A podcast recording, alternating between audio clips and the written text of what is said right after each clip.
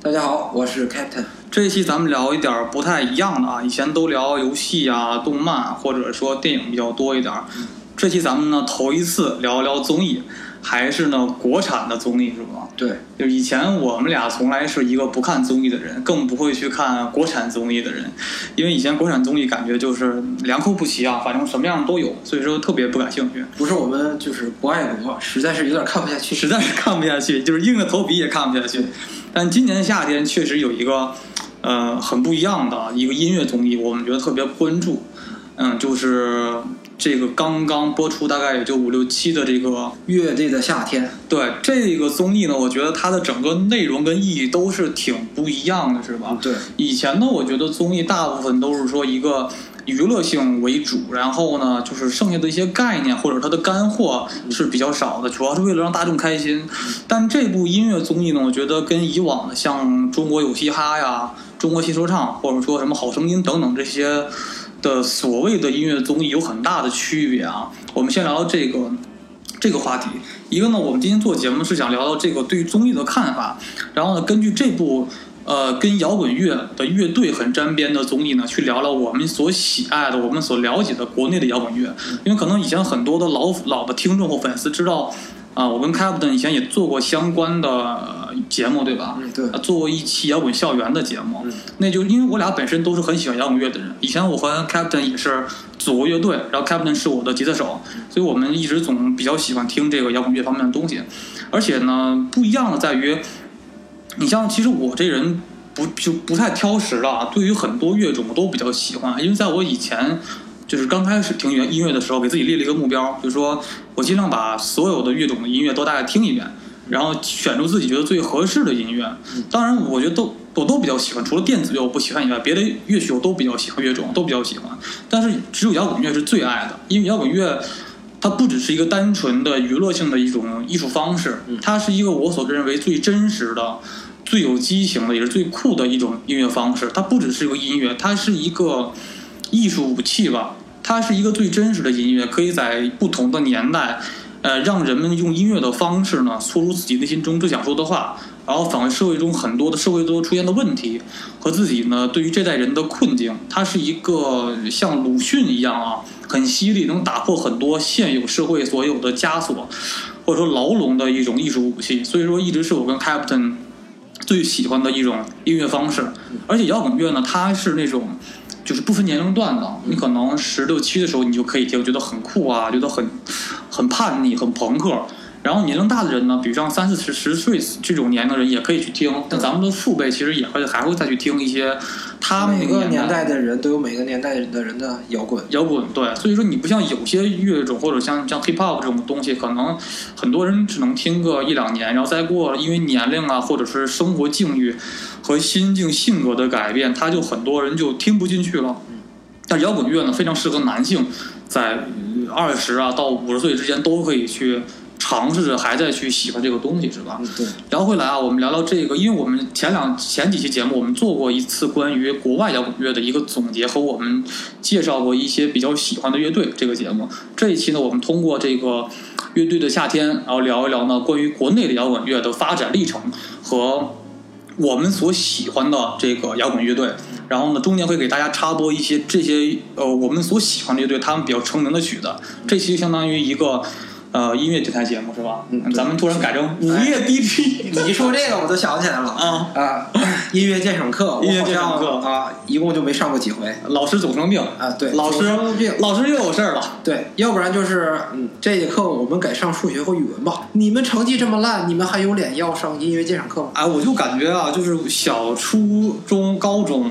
这个音乐老师跟美术老师还有体育老师这三科老师，就是感觉是医院的。就是常常客户，特别特别神秘的存在，身体特别不好，总生病那种。对对，要不然就是啊，那个临时有事儿。对，呃，具体什么事儿，反正就是不能来上课的事儿。其实我觉得这是一个挺要命的东西啊。你比如说你体育课，那可能对身体有好处，大家去放松放松。但是音乐跟美术的意义要大于体育。为什么这么说啊？因为。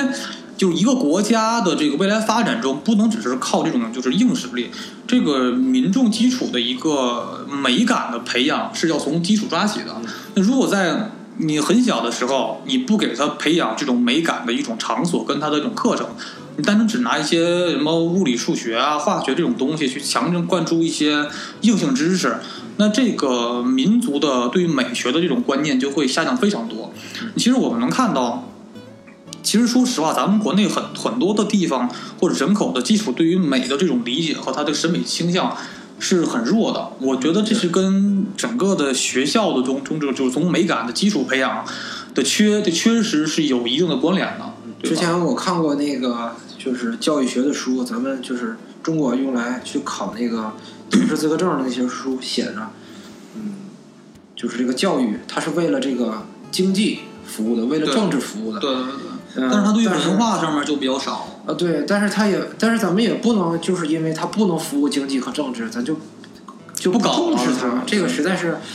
因为你同等比较于这个亚洲各国吧，咱不跟欧美比啊，就跟你跟日韩比，你对这个美学的理解概念就就差很多。要不很多人都喷说最基本能看到中国男人的衣品就很差，对然后对音乐的品味也很差。嗯你跟日韩的比的话就差很多，嗯就是对人家就是日本、韩国从小就是对娃娃的这种孩子的时候，对于美术啊或者说是音乐的理解的一个基本审美，就是一个比较高的基础上去慢慢培养你的。所以这个国家无论做什么，它都很漂亮。嗯你中国一直现在还是一味的比较是偏就是政治经济化，它有些东西比较有点有点就是一脚长一脚短的感觉。对对，就是就是现在就是那个瘸子走道嘛，对对一米六一米七，那一米六的这个就是艺术这方面的，对对对，就是艺术它不光能带给就是呃人和学生呃一定的知识，它还能就是提升你的思想境界。对，不只是高考加分那么简单的一个啊一门乐器，它能培养你一个个人的爱好跟情操的一个你去提升。你去学习艺术之后，然后你看事物的方看事物的方式和看事物的态度啊，就会随着就是你学习艺术，然后来改变，对。不是简单的看这个事儿啊，就是按照这种惯性思维往前走。对。你会学会用呃处理艺术的方式，然后来处理普通的事儿，然后会有意想不到的结果。对对对，所以你看，为什么像日本，它的整个国家，无论从建建筑的美感，然后民众的穿衣品味，然后对于各种美术和音乐的追求方式，然后文化市场的自由繁荣，甚至是它的，咱们可以叫文化侵略吧。就是为什么它的文化作品可以传到整个辐射到整个全世界的程度？这个东西就是，而是以自己现代的文明，就是日本现在做现代的流行文化，和他们以前的那种早期江户时代那种文化，都很在国外和全世界所流行，是因为他们对美感的延续、跟保持和继承，甚至创新的开发，都达到一个很高的水平。对。而我们国内现在，其实我觉得，你看，说实话。你只能用一些像孔子那个那个东西，就是说儒家文化的传统的老本儿的东西往外去传传播，但你实际一些现在现在比较新的一些音乐，或者说是思想思想、电影艺术，然后音乐方面，就是你在全世界来讲是很吃亏，是比较排名靠后的。咱们说回来啊，说回这个这个乐队的夏天这个综艺的一个大概意义吧。首先来讲，其实乐队这个东西吧，是一个成本非常高昂的音乐的一个组合方式。对，这个我一说高昂啊，可能很多有的朋友比较纳闷儿。因为可能很多听众朋友呢没有从事过音乐行业，也并没有做过乐队的经验，呃，他没有算过一笔这样的经济账。说实话，我们很前两年大家去看《中国好声音》，还是以歌手为主题为主角的一个舞台。嗯，然后呢，或者说到后几年的这个《中国有嘻哈》《中国新说唱》，都是以这个单纯歌手本人的角色为舞台的一个综艺。对，其实这样的来讲，他们的成本是非常低的。我给大家举一个比例啊，玩乐队这个东西成本是有多高？玩乐队一般的配置是三到五个人左右，嗯，每一个人呢，比如吉他、贝斯，然后呃鼓手、键盘这几大样的乐器，还有主唱。其实这里面真正是省成本省事，就是主唱省省事儿。但是实际来讲，所有的乐手都是极其的费成本的，因为他们需要花大量的时间，几年甚至长达十数年或者数十年的状态去学一门这个一门乐器，然后需要呢去购买大量的乐器，就是比如从效果器到音响到吉他，还有好多的乐器的耗材，对耗材是很大的。说敲鼓的鼓槌儿，对嗯，那个鼓槌儿不是能用一辈子的。对，你你如果练得狠的话，那个东西一下午就得练折。你可能一个月就要用一一一袋子一一大筐一大筐筐鼓槌儿，完那鼓槌儿很贵的，一个便宜的，一个也得几十块钱，贵的那一个就几百。对两个两两根儿两根儿鼓槌儿就好几百出去了。对，包括你的鼓皮，对对对卡片、卡片都不可能一直用一辈子嗯，肯定是需要你随着你的技术往上增长就需要换。所以说，无论是乐器的耗材、乐器本或者是一每把琴、每套鼓，可能都是贵，就是少则几万，多则十数万或者数十万这个，价格然后。然后像其他乐器，像贝斯和吉他这种弦乐，嗯动不动动不动就得换弦儿。对便宜的弦儿，你买最便宜的、最次的，就是能凑合用的，也得二三十一套。对但是你要是走专业，想要玩乐队，想要呃练出来点东西，那你这一天练习的时间就得稍微长一点儿。对，然后再加上，呃，比如说我这种硫酸手，你你你像你都换多少把琴了，多少就是耗材已经很多了话，就就就就是不计其数的往里投入，这个琴弦就得换，然后，嗯、再加上因为是呃是插电音乐嘛，对，插电音乐，然后又得买线，买线，啊，这就得买啊效果器什么音响。呃，对，乱七八糟耗材非常非常多，然后这个线它还老老容易坏，对。还得修线，然后还得修乐器，然后，呃，因为这些大部分的乐器都是木质的，除了这个鼓和这个合成器以外，然后木质乐器还极易受到这个温度和潮湿度的影响。啊。本来弹的就是损耗就其实挺高的。对，本来弹着挺舒服，完了啊，一下子就那个手感就变差了，完了还得用对特别多的精力时间，然后去调调乐器对，啊，反正就是就是大量的耗损耗的这种东西，就是花需要花大量的成本，就是金钱成本，还有大量的时间，就是时间也是金钱嘛。就这种物质的和非物质这种成本是很高的。说的简单一点，就是呃，你要玩乐队，你就要做好一个心理准备，就是人遭罪，钱遭罪。对，就是它是一个很长期的投资。嗯，你最终要的那种特别炫酷的那种乐队的效果，呃，那种默契的配合，呃，其实那个打磨时间更更要很久的呃，对，非常久，你需要用很长时间，因为你一个人练好了，啊、你一个人把你的乐器，把你的专业给它，嗯、就是搞明白了，但是，但是还涉及到一个配合的问题，几个人在一起，啊，有的人他就是快，有的人他就是莫名其妙的快，然后他就带着其他几个人，也跟着他快，然后这个曲子本来是个抒情的曲子，完了整着整着就变成摇滚了。对对对，其实说实话，你看，比如说做歌手或者做说唱歌手来讲，他们不会写写词，然后呢，甚至可能从乐理都不懂乐理，啊就是你你只要可能你嗓音好，或者说你会写词，然后呢，你你的制作人、你的 producer 就会帮你说，就啊，我照我们唱的现在网上有个梗嘛，叫百万调音师嘛。对，就现在大量歌手作品的模板都很差，都是靠后期调音师给调出来做的不错的。现在就这么一时代，演戏的演员呢靠抠图，唱歌的歌手呢靠后期修。很多歌手自己本身唱功这活儿都做不好，更别提什么作词、作曲、编曲、混音这些别的技术了，甚至基本对乐理都是一窍不通的。但是你做乐队一定要懂乐理，你不懂乐理，连曲子都排不出来对，就比如说最近啊呃比较火的一个一个唱歌的，具体是谁我就不说了，啊出现了那个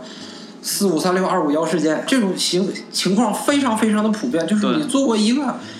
自称是职业音乐人的，乐理的知识的基础知识太差了。呃对，合着就整半天是啥呀？那就只会唱呗，对啊只会唱完了啥创作也不会，就是没有原创能力，对。和花说白了还就是花钱让别人给写点东西，完了自己拿来就直接那个嗯打上字幕，主唱哎那个字号这家伙快顶屏幕格了，完了那个作曲家弄得跟芝麻粒儿那么大小对对对，啊，然后整半天但作曲家可能还都是还是枪手，就可能过被人冠名都可能，呃对围着买的曲子，然后别被被好的这个人一冠名就完事儿了。呃对而在现在这个市场中，真的是做歌手或者 rapper 是一个，呃，相比乐队来说吧，省事儿省钱很多了，已经是。你有公司的话，你作为一个歌手，你可以直接公司直接雇人，可以雇国内的，你可以雇港台的，你也可以雇美国的，那各种 producer 帮你做歌。然后呢，你这个自己也不用费太多事儿投资这个东西，有公公司帮你操持一切。但是中国很多乐队都是很穷的，呃，市场不是那么好，然后大部分的时候，你这个做歌啊什么都是需要自己去那个投资，自己去哥们几个乐队中成员自己去编曲作曲，这真的要比现在这个时代中很多的歌手或者是 rapper 啊要费很多的钱。如果有听众朋友呢对这有这说法比较有怀疑态度的话呢，大家可以去。印证一下的，可以去看看身边有没有做乐队的人，然后你问问他们的生存状态，然后他们做歌作词的各方面基本都是靠自己，你可以去问一问，然后大家自己亲身感受一下。其实在中国做乐队是一个真的很难很累的一件事儿，而且说实话，在中国来讲，做乐队能养活自己是一个笑话。就是说，在国内市场来讲，玩乐队的或者是玩摇滚的，你玩乐队做很多乐种都有，玩摇滚是其中一大项啊。就玩这种这种这种乐种的人吧，可能一万支乐队中能有五支能靠自己的这个爱好养活自己的，那都已经是凤毛麟角，就非常少，这个比例占比例特别小。但是你要在国外，你这个一万支乐队中有九千支来支都能养活自己，这都没问题。但在国内，对不起，不能，真的很难。所以现在很多这个国内的乐手都是说自己有一份正式工作，然后靠着这份正式工作呢去维持和养活自己这。第一爱好，这第二副业，就这就只能这么强制性的、很艰难的去维持。一个乐队三到五个人，刨去主唱不算啊，剩下这四名乐手，三到四名乐手啊，每个人从小到大都要花，可能都得是十来年的时间去学一门乐，学这门乐器，然后大量的花大量的时间、金钱，呃，花费在大量的买乐器，然后乐器的损耗上，自己的时间要去学这种东西，这就很占你的时间了。这每个人都有平均大概十万、十几万到二十来万的这种投资量，最后才能成就一个比较好的乐手的出现。然后呢，三到四个好的乐手才组建了一个好的乐队。这好的乐队就说明已经是在各个金有形制跟无形制的资金上积累出这么一个乐队，然后再用大量的资金去做做录音棚，再出专辑，再做歌。所以说，你综合上下来算的话啊。摇滚乐乐队这种形式，已经是当今这种流行音乐文化中各个乐种中啊成本耗时最高的一项艺术展现形式了。但在如此高的投入量之下啊，在国内摇滚乐队的成本回收是最小的。嗯，先是这个咱们国家的这个非常严重的一个问题，就是这个盗版问题，就是其他国家的乐队。那个他能存活下来，啊，人活着总是要恰饭的嘛。那个别其他国家的乐队，他们创作，他们发行，他们录唱片，然后他们嗯上电视，嗯，然后接商演，然后他们通过这一系列的这种，就是一系列的基本的这种投入跟回报，它是要有一个良性循环的，对吧？对，你投入一定要有回回报成为一个正比嘛。对，学学乐器非常的花钱，然后组乐队也非常的花钱，但是你可以通过你的。练习，然后通过你的就是专业水平，然后，呃，可以把这些钱挣回来。虽然花的多吧，但是你如果有水平的话，是能挣回来的。是能挣回来。咱们的国家，哦，大部分人都挣不回来。你如果想挣回来的话，必须得采取一些特殊，而且呃符合我们社中国社会特色主义这种这种情况的这种方法，来特殊情况特殊针对，然后你才能在。咱们国家，然后搞乐队，然后再才能挣到钱。就是现在我们能见到，就乐队中组一半散伙太多了。因为组乐队的难点不止说它的成本的投入啊，还有就是因为前几年吧，一个比较长的时间段，整个大陆的音乐文化市场，呃，被这个盗版所侵扰的非常严重。这个盗版就导致了整个的市场的音乐这个投入跟回报的这个一个商业链儿，它无法完成一个正常的一个一个良性循环。这是一个挺大的一个痛点，但是当然当时不只是摇滚乐啊这种一种乐种的这种歌手和乐乐队受到影响，其实大部分的流行歌手啊和各种乐种基本都受到了很大的冲击。但是这个有一些不一样的地方啊，这个很多别的乐种的乐手或者是歌手啊，他们有跟摇滚乐有很大差别。他们是怎么着呢？是因为人家就讲话说，我这歌就算。被盗版了，但是我靠我的歌曲打开知名度，然后我成为一明星，然后我可以用代言费或者走走穴等等的方式把这个成本给捞回来，还有公司帮着运作。但是摇滚歌手没办法，因为当时各种市场的各种复杂因素的环境限制，很多歌手只能靠参加音乐节或者小型 live house，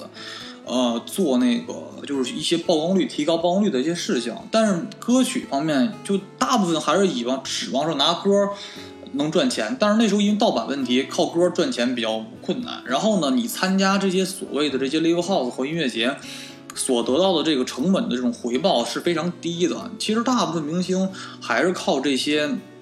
代言赚钱赚的比较多，各种广告代言费比较多。但是现在你能看到各种这种那个明星代言各种广告，但是您见过这个摇滚乐手做过代言人的吗？非常少，顶多是给一些什么厂牌的这个声卡呀，或者说吉他，或者说这个效果器或者音响做过代言。那但那那种代言都是很小型圈的那种代言，那个商业化的体量跟现在大众的商业化体量差得非常远。那都那可能连广电视都上不去，可能就是一些所谓的网络广告就不错。所以这个这种收这种投入的回报率是非常低的。还有就是为什么让我乐非常这个乐队啊非常难组建啊？就是说人一多呀，就有很有很多好的一面跟不好的一面。我们先说说好的一面吧，就是做乐队是一个会让就是很多年轻男孩啊非常爽的一件事儿，就是它是一个很热血的东西。我举个例子啊，其实我们能看到在《乐队的夏天》这综艺里边的第一期。盘尼西林乐队呢，那个在弹奏第一首歌《雨夜曼彻斯特》的时候呢，它后边有个较长的间奏，在这个间奏的过程中，我们看到就是主唱小乐跟他那个贝斯手熊花俩人在间奏中，俩人突然对视一笑。其实这个笑容，我们很多做过乐队的人都体会过，就这种感觉是，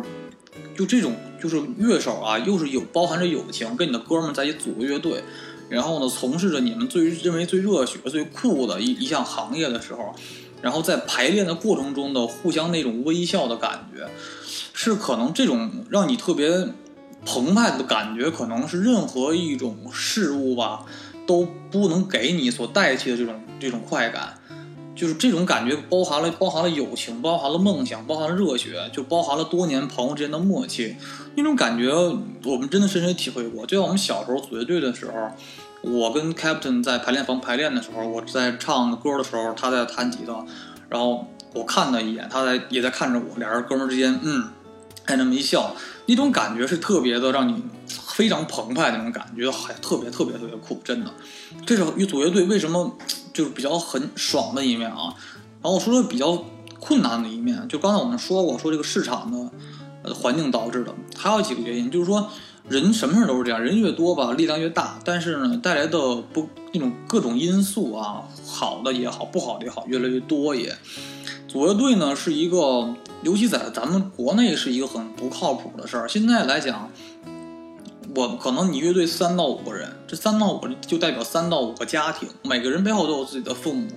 然后你大了又需要谈恋爱，谈恋爱又需要结婚，需要生子，所以说每个男人后边都有很多事儿，那你所以说他有很多不可抗因素在在掺杂着，又又因为在国内来讲是很多的这个，呃人没法通过乐队这个东西赚去谋生。所以说，可能很多人十六七时候时间比较闲，到大学啊组乐队玩两年挺开心的，但是一到毕业全散伙了，因为大家都知道一毕业大家都忙了，没法拿着当饭吃。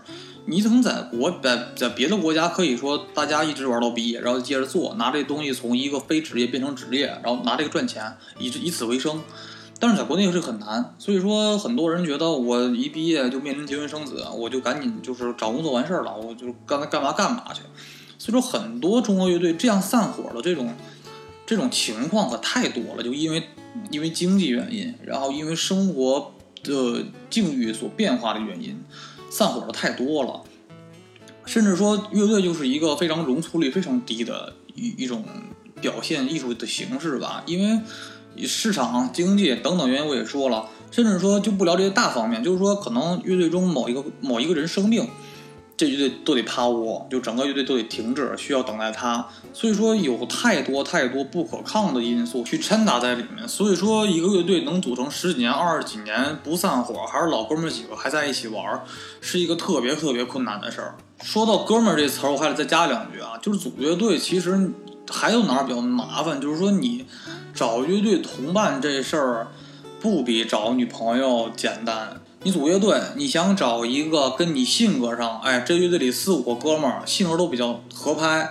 哎，这个就不太容易。你还得找技术不错的，然后性格要好的，然后他的创作方向跟对乐曲的理解程度，要大家要统一的，就是各方面都要合拍的。而且这个乐手这东西不是满大街都是的，这可能这一个区域里边。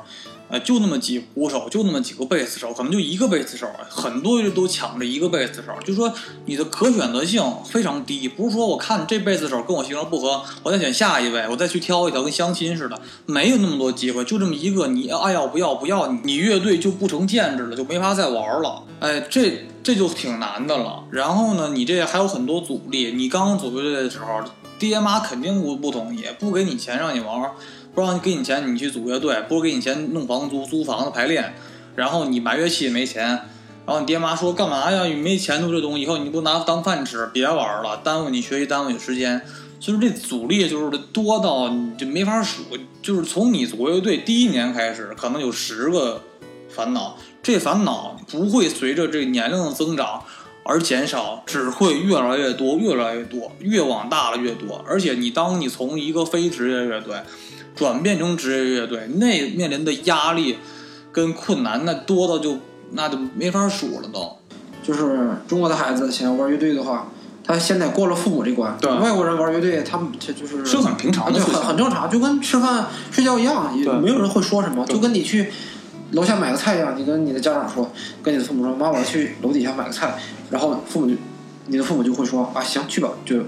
在国外搞乐队就这么简单的事儿，特别普遍的事儿。但是要是在咱们咱们国内玩乐队的话，你跟父母说啊，妈我要玩乐队啊。你不好好学习啊！一天到晚的混什么混啊？对，因为你是国内压力比较大。你要在有些国家来讲，大部分国家吧来讲，你做乐队，你是知道自己只要做得好，就咱们哥几个好好做这个东西，能拿它当一碗饭吃。对，就是我们好好投入，好好去用自己热爱的事情成为自己的工作，让自己呢以后能以此为生，是一个很好的市场环境。但是国内来讲。这个乐队，你想投入这么多，在克服重重阻力之后，还想说自己有一个拿着当饭吃，这个太难了。对，太难了。对，所以父母也会支持你，那你就赶紧就上两年学，然后家里安排当公务员得了，这就是已经不错了。就你还当玩乐队，你不傻子吗？是这么一个情况，所以导致国内其实是对于很多艺术家的生存空间是压缩的很小的，比较来讲。而且这个艺术家这个职业在中国就不受重视，就是你在那种就觉得你就是戏子，对。这个玩意儿，它不是一个对，而且而且还停留还停留在玩乐队的是二流子的这种特别特别老旧的认识上。对对。除除了那些比较大的城市，那个比较思想先进的城市以外，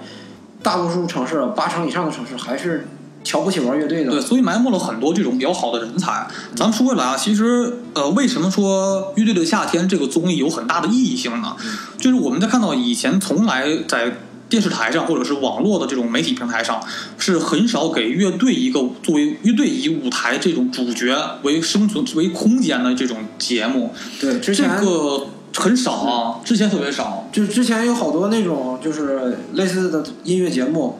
嗯，除了主唱能看着看着人以外，对，呃，其他的那个成员全都是黑着在这儿，对对对，就是聚光灯也不给打，对，而且以前都不是乐队的形式，是基本就是以歌手本人的形式去出来，大家都是歌星的形式去出来，对对，所以这个东西来讲，你这个对乐队是一个，就是你什么都发展起来了，现在这两年 hip hop 也起来了，然后结果你这个到现在摇滚乐还没有去做，这是说很大的市场，因为在国外来讲，摇滚乐是主流音乐，对，但是可能是因为摇滚乐本身的一种天生自带的 DNA，就是说比较。叛逆和反叛，我们国内的这种娱乐政治主流形式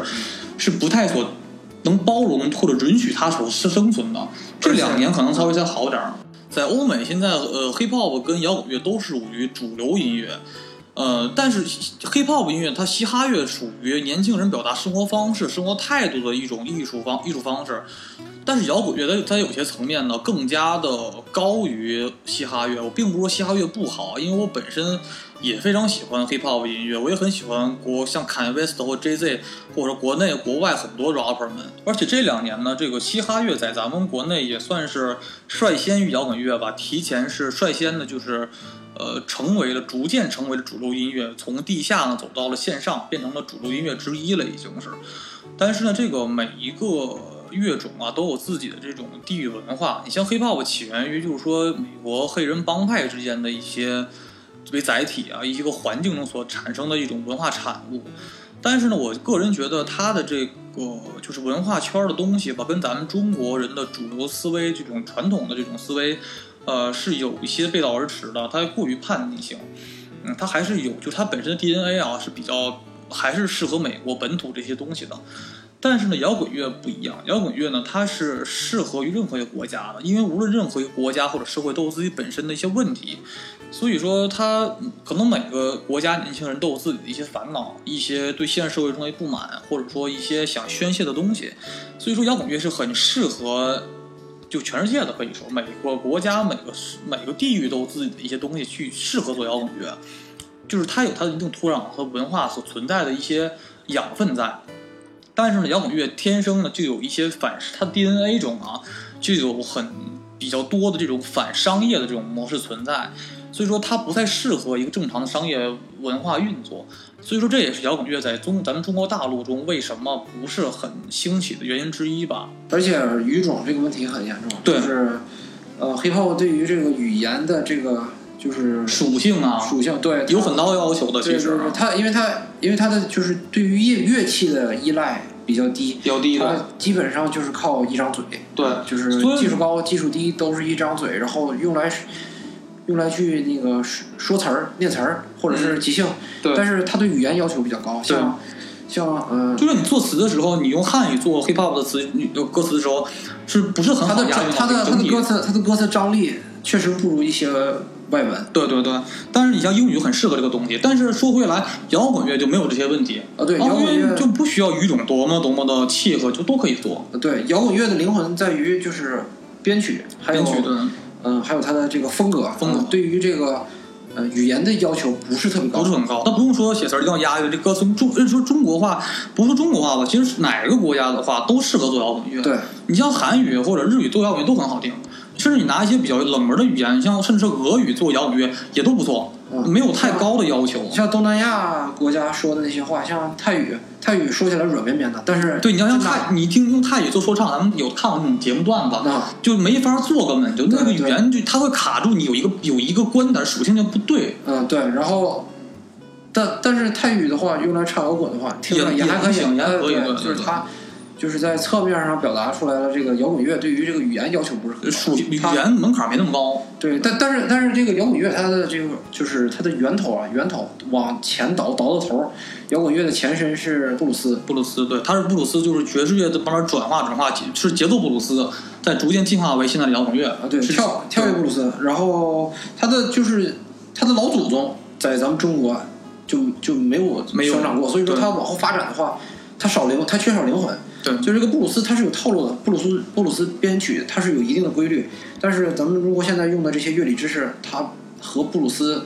不是特别契合，而且它更不契合那个爵士，呃爵士爵士的难度更高。对，但是变为摇滚乐之后，就被所有国家人所能接受，所能去运用了。呃，对你要是只去只去搞那种特别专业的布鲁斯的话，其实，呃呃，对没听过音乐的或者是什么音乐都听的那种比较，嗯、比较大杂烩、嗯喜欢听大杂烩那种音乐的人来说，嗯，他接受能力不是很高。对但是改成摇滚了以后，他增加的是接地气儿，对，增加的是接地气儿的感觉。对然后，嗯，歌词也没有那么专业，就是对要接近生活。真实就好。对，你能。也就是说实话，就是你对现在生活中有哪不满，然后对哪些事儿你不爽，你可以去用歌词去写对，出来。而且摇滚乐，呃，就是它接地气的程度远比大家要想象的要多很多，而且摇滚乐呢，它很多其实每个人都每个人追求吧，每个乐队都有自己的风格跟它的方向性。呃，很多做乐队人都是希望这个歌词呢，既贴既贴地气，又呢有自己的文化的这种感觉，就是说我要写出一些有深度的歌词，我可以写出一些有很有文化内容的歌词，这是可能是任任何一个做摇滚的乐队都是非常所希望的创作的方向吧。而且还有一点就是说，我们能看到，其实摇滚乐它的传唱的这种度啊，它是比西说唱乐要更好一些。因为很多人可能爱 K 歌啊，那其实不是很多人都能把说唱乐就那个每个词咬特别好，然后押韵的那个掌握那个 beat 掌握特别好。但是摇滚乐不需要太高的这种技巧啊，它就可以很快很很快的让你模仿唱出来，所以它它有很好的传唱度。再一个就是说，我们刚才说，就是它没有什么语言的这种文化，就是这种就是语言的门槛啊。我还说句实话，你用英文写这种 hip hop 词，就是作词或唱特别好押韵，特别好弄。但是你变成中文之后，中文不是那么适合说唱乐的。但是摇滚乐就没这个事儿，摇滚乐你用俄文唱，用什么文唱都没问题。它不用没有这个语言关卡卡在这儿。你那真说实话，我们那时候多少回，就是当时前两年中国有嘻哈火的时候，我们很多人都看过，从网上你那个泰国的一些说唱比赛，你用泰语一些特殊语言就是没法去做说唱，太难听了。但是摇滚乐都没问题。所以说，在这种比较简单的情况下，很多这种歌词，它虽然它跟摇滚乐、跟 hip hop 乐都是比较，嘻哈乐都比较是反叛的，但是我个人认为摇滚乐更加激进一些，它可以让你说出更有深度的词，然后让你呢就是去用更更激烈、更热血的方式去把这个东西宣泄出来，就很朋克。朋克就是不惯病，什么都不屌，什么都哎不认，就是那种就是要就是要跟你要跟你抗争到底的感觉。我觉得其实你又说。嗯，hip hop 的一种反抗是很酷的感觉，那摇滚乐就是这种更热血、更加的那种激进的那种反抗的艺术形式。所以说回来，这个综艺的出现啊，乐队的夏天的出现，它的意义是非常大的，终于让很多中国在地下或者说是普通的一个环境中沉寂已久的乐队，终于浮出水面，让大家看到中国还是有摇滚乐的。对。而中国摇滚乐呢，已经曾经真正是巅峰过，在九四年红勘的时候，相信很多八零后都知道这个事情，你像九五后都基本不知道了。呃，对，算是比较有历史纪念意义的。对对对，在改革开放初期之后，就逐渐出现了中国第一批，就在八十年代后出现的第一批摇滚乐手。那个年代，我记得就是嗯，最有名的一个场景就是，虽然我没经历过，但是我知道，就是马路上有好多人，好多年年轻人，然后就是穿的特别潮的衣服。嗯，然后留长头发，对，然后留着长头发，然后肩膀上扛着一个那个两个，就是就是两个低音炮的那种收音机，最老的收音机，对，长得跟长得跟个小鬼脸似的那种收音机，然后扛着收音机，然后揣一兜磁带，就在马路上就开始嗨起来了，对，要不然就是嗯跳霹雳舞，要不然就是在那块儿。跟着收音机唱。因为八十年代很多文化大量涌入中国，中国当时刚刚开放国门嘛。对。然后大量的新的文化元素进入到国内了。对，而且那个时候大家真的是接受能力非常强，不会说带着有色眼光去看其他。而且那个年代它的信息流通量没有那么高，大家是自己去找去淘碟。对。从开始淘磁带、淘打口碟，一点点去成长起来。黑胶。对，黑胶。黑胶。对。所以那个时候逐渐出现了第一批中国最早的摇滚摇滚人，就是像崔健。窦唯就是黑豹、唐朝这些，或者还有何勇这些中国最早期的摇滚乐的先驱者跟开创者，嗯，他们奠定了中国摇滚乐的一个基础。在九四年的时候，在香港红磡体育馆达到了一次巅峰，但是在那个之后突然陷入了一片沉寂，就第一代摇滚摇滚音乐人逐渐因为各种事件逐渐就是没落了，或者说是沉沉沉隐了。呃，但是在这个之间出现了很尴尬时期，就中国摇滚乐突然从极其兴盛。到极其衰败是一个很比较快的速度，像何勇、窦唯，大部分人大量全部都就是很消沉了，一下子就。对，因为这个摇滚乐吧，它不像别的音乐形式，别的音乐形式就是，嗯，比如说有一个，呃，有一个大有一位大师，然后他留下了他的，呃，留下了他的音乐，然后留下了他的创作方式，然后留下了他的风格。对，这个时候不管他去干什么，他以后不搞音乐了，或者是淡出。公众视野，嗯，但是他的这个风格都会被一直传续下去。对，但是这个摇滚乐它特别特别的依赖这个领军人物，就是你每个时代。反正要有人才，一定要有人才，一定要接上。但摇滚乐就中国摇滚乐可能就有点断层了，就是在九十年、九四年之后，突然有几代突然断层了。其实不止摇滚乐，中国很多的，比如流行歌曲、通俗歌曲，它也出现了断层。就文化中有个断层，这是个很要命的事儿。你在国外，你能清晰的看到，从五十年代到六十年代，一代代下来的每代音乐人的每一代都领领军人物。对，而且。而且领军人物的水平都非常高，对，几乎每代都有大师嘛。对对对。对，但是中国是突然就有大师，然后有一代，然后没有二代，没有三代，第四代可能刚刚要出来。嗯。它这个这个断层对于一个艺术文化的形式的这种打击啊，是个特别要命的一个降维打击。嗯，而且它还它还拖了拖了这个就是风格的这个发展发展速度。对，所以中国摇滚乐在九四年到一个盛极必衰的过程吧，是突然到九四年之后就进入逐渐进入了一个。越来越黑暗的一个，就生存空间越来越小的一个时代了。九四年到，其实到现在来讲，摇滚乐也没真正说能真正成为主流音乐。现在说实话，你看到，呃，咱说个最前沿的例子吧，你看到所有的广告代言，你能看到电影明星，你能看到歌手，嗯，甚至你能看到撸啊撸的战队，甚至你能看到有些网红去开个人演唱会，对，但你从来你看不到说一个摇滚乐手能代言一款产品，对，或者说只能除了一些吉他小众圈能知道他代言，呃，对，效果器他代言，但实际来讲，在电视台上这种主流媒体上，你是看不到摇滚乐的影子的。对，这个是这个是一个信号啊，这代表着我们的主流娱乐趋势。就是还没有特别特别的，就是把这个摇滚乐这种形式当回事儿。对，你都能见着能见着古典音乐的大师，能见到流行音乐大师，但是你见不到摇滚音乐的大师。而且也是现在很可能是当时在两千年初吧，嗯很多的主流唱片公司觉得摇滚乐这个东西它并不吃香，觉得它的市场回回收性比较小，嗯回报性比较低，然后成本又比较高，对，所以说就不愿意去再去做这么样的形式的东西了。对中国其实除了五月天之外，所没有什么成功的乐队了，基本就。嗯，要把港台的算上的话，还能有点儿。有点儿吧，但是真正现在中国唯一现在说呃主流的了，然后的能做代言的也只有五月天。但五月天最最开始也是从那个地下起来的。其实我看到，其实五月天最开始在九十年代的时候刚刚成军的时候，也是总跟地下圈玩的很好，也是互相在那个 live house 上做各种小小小演出。后来逐渐是商业运作的比较好，然后确实也出了一些脍炙人口的歌。呃，才是成功了。但是现在来讲，整个的中国摇滚圈中做乐队中吧，你这个商业运作完全运作起来，成为一个明星乐队的，也只有五月天是还在现在能就是还在活跃中的吧。那剩下的在大众的心中记着的，像 Beyond、唐朝、黑豹，都是基本已经是很过去的过去式了。也就像 Captain 所说的，一直也没有出现真正的大师出现。就是一个时代的领军人物，在九四年之后，继崔健、窦唯、唐朝、黑豹这些大师之后啊，真正的领军人物就再也没有出现了。这也一直是一个比较大的问题吧。所以说，这个乐队的夏天这个综艺呢，虽然无法说这个综艺的出现就是让中国摇滚又再次兴起了。但是它至少呢，把这些现在比较知名的乐队、比较有代表性的乐队展现给大家了。对，而且传达了一个信号，就是政府愿意引导舆论导向，对然后让大家去接受这个呃摇滚乐的这个风格，对就是他主动的去宣传这种风格。对，嗯，就主就是主流媒体愿意去做它了。对对，之前很就很难很难出现这种情况。对对对，而且其实来讲，就是因为这几年其实摇滚乐还有更大的一个问题，就是说，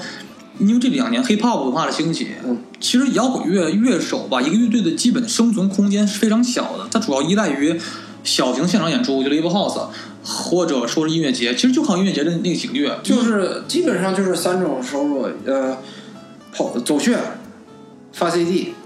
嗯，还有代言。但是单纯的以发 CD 来回收成本的这个方式吧，已经在这几年，呃，一直不是一个太好的方式，因为盗版呢、因为各个原因或者宣发的问题，很多乐队以单纯的以这种方式回收成本是比较难的。那大量的还是基本去靠提高曝光率、提高流量，那就是只有 live house 音乐节。那跟 live house 相比呢，音乐节是最能提高曝光率的。但是这几年也面临了一个更大的问题，就是说。以前来讲，可能一个大的音乐节，比如草莓或者 MIDI 音乐节，这些音乐节呢，可能一天能上七到八个摇滚乐队。但是呢，这几年呢就情况不一样了，因为这几年随着 hip hop 音乐兴起，它这个比如一天啊，以前可能七到八个乐队出现，但现在要把名额请更多的别的呃乐种的这种乐手，摇可能是嘻哈乐，可能是流行乐，所以说这本来就不大的一块蛋糕留给乐这个摇滚乐手的啊，已经被稀释的越来越少了。现在可能一天也就四五个摇滚乐队能上场就不错，所以说他需要把剩下的这些名额留给一些别的乐种了就。所以这两年摇滚乐手的这个生存状态是越来越差了。所以说，乐队夏天呢，它的出现的意义绝对不只是个综艺，对它真正是给一个乐队的一个成长生长空间，说你们看看，其实中国。呃，有更好的乐种可以让大家去欣赏、去娱乐，甚至去消费它。其实我觉得，你可以学我们消费摇滚乐，但是我希望无论怎么样，只要能提高摇滚乐的曝光率，嗯，就是一个好的方式。无论你是消费、是娱乐、是鉴赏，都可以。嗯，我是真的比较希望通过这个综艺呢，能带给这些乐队呢，呃，更多的流量。嗯，现在这个时代就是流量代表着金钱嘛。嗯，我希望就是说通过这些综艺，这些乐队能赚得更多，然后呢，大家能就是不再那么紧吧，就是也能让大家逐渐看到，其实做乐队真的能赖以为生，以自己的爱好当自己的工作去，能一直这个生存下去。呃，就是能以后啊，很多的这种真的适合做乐队玩摇滚的这些音乐乐手们，呃，就是这个目标能更加的有吸引性，就是说大家真的说能以这个，哎，觉得很靠谱，大家就不至于半路解散，因为